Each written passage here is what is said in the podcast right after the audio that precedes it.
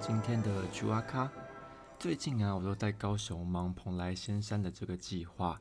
那我们在做资料的过程里面，还算是蛮严谨的。在上个礼拜刚好到台北去跟出版社开会。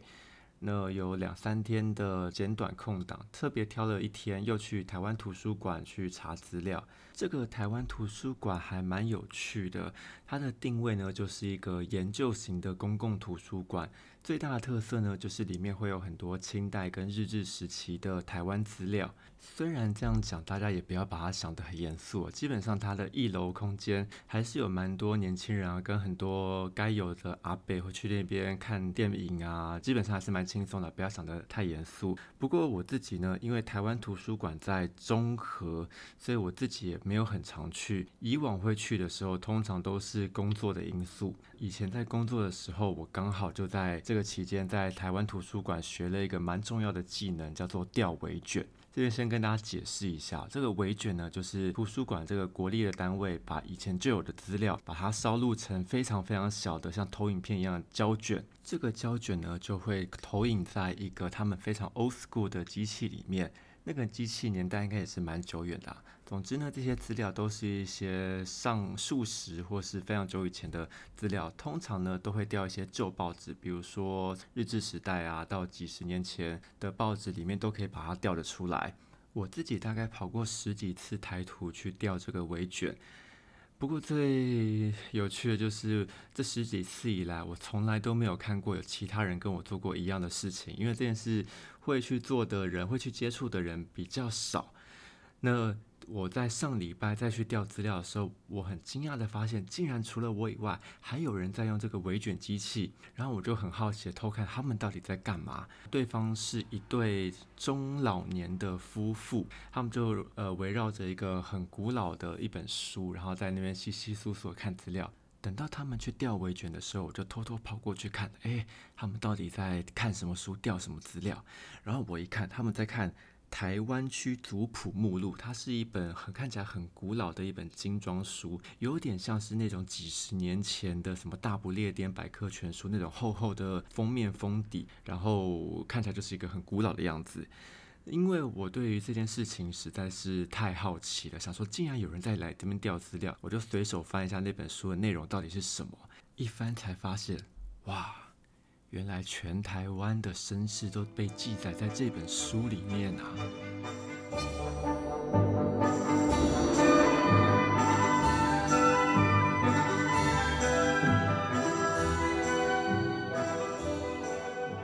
那是一本朱红色的书，上面写着“台湾区族谱目录”这几个大字。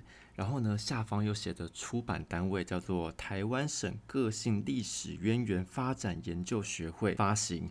这本书呢是在一九八七年所发行的。一九八七年那时候还没有正式的解严，可以想象这大概就是有一群人想要呼吁着台湾人不要忘本，然后认清台湾跟中国的关系，然后去中国好好的认祖归宗，巴拉巴拉，大概是这一类的东西。那我就翻开了其中一页，然后看一下这本书到底在写些什么，才发现，哇哦，这本书其实很有趣呢。这本书其实是一本目录，一本关于家族户数的目录。比如说，你随便翻开其中一页，你就会看到上面写着某一个姓氏，然后这个姓氏在台湾有多少家户。那其中的一个家户呢，他是从中国的哪一个省份来到台湾的？来到台湾之后呢，又散居在台湾的什么地方？那他避免会有很多人会混淆的迹象，所以呢，他也会在上面注明了这一户人家的来台祖叫做什么名字，然后记载到第几世。这边说明一下，来台祖跟第几世是什么意思？如果大家有兴趣的话，可以回去问一下爸爸妈妈或是爷爷奶奶，尤其是爷爷奶奶那一辈，对于这方面的观念啊或者习惯，对我们跟我们是完全不一样，所以他们应该都还算是很熟悉的。这个来台祖呢，就表示你们这一家是从第几代的时候从中国来到台湾，然后每一代一代的这样代代相传，传到你的时候是第几世。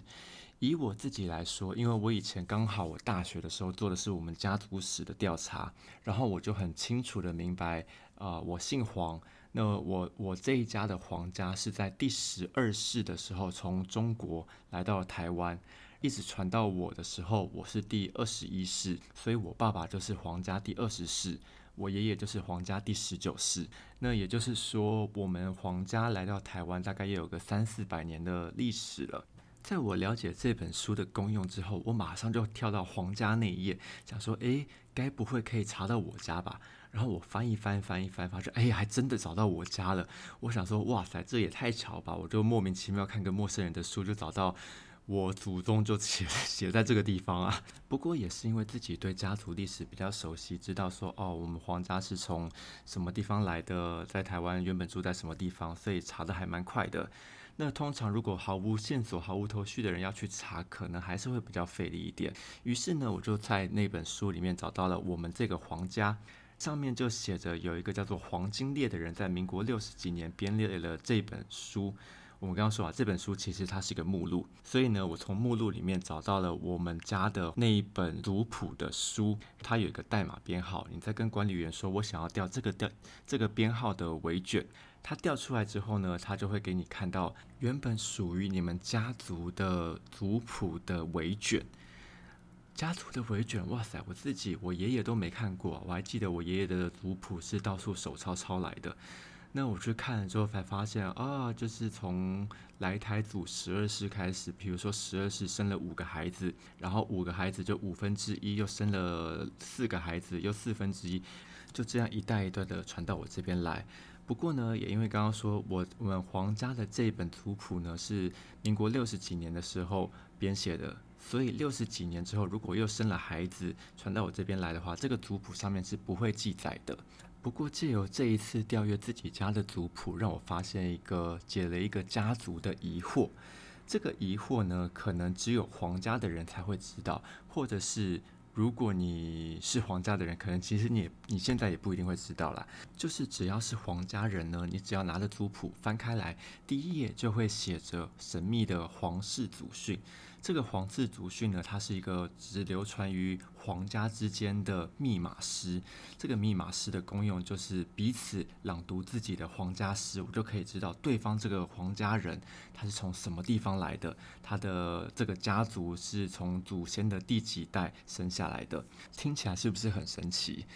不过呢，我们这一家的皇室祖训其实并不是流传下来的皇室祖训，是有一次我爷爷不知道什么时候心血来潮想要整理的时候，发现哎我们家的遗失了，于是呢他就扫墓的时候找了一个附近的皇家人，直接把上面的抄下来。所以呢，我们家族的族谱上面到底是哪家的皇家人的皇室祖训，我们也搞不清楚。透过这一次，我终于知道啊，我们家的皇室祖训是长什么样子。刚好台湾有一位客家歌手叫做黄连玉，也拿下过金曲奖的最佳歌手。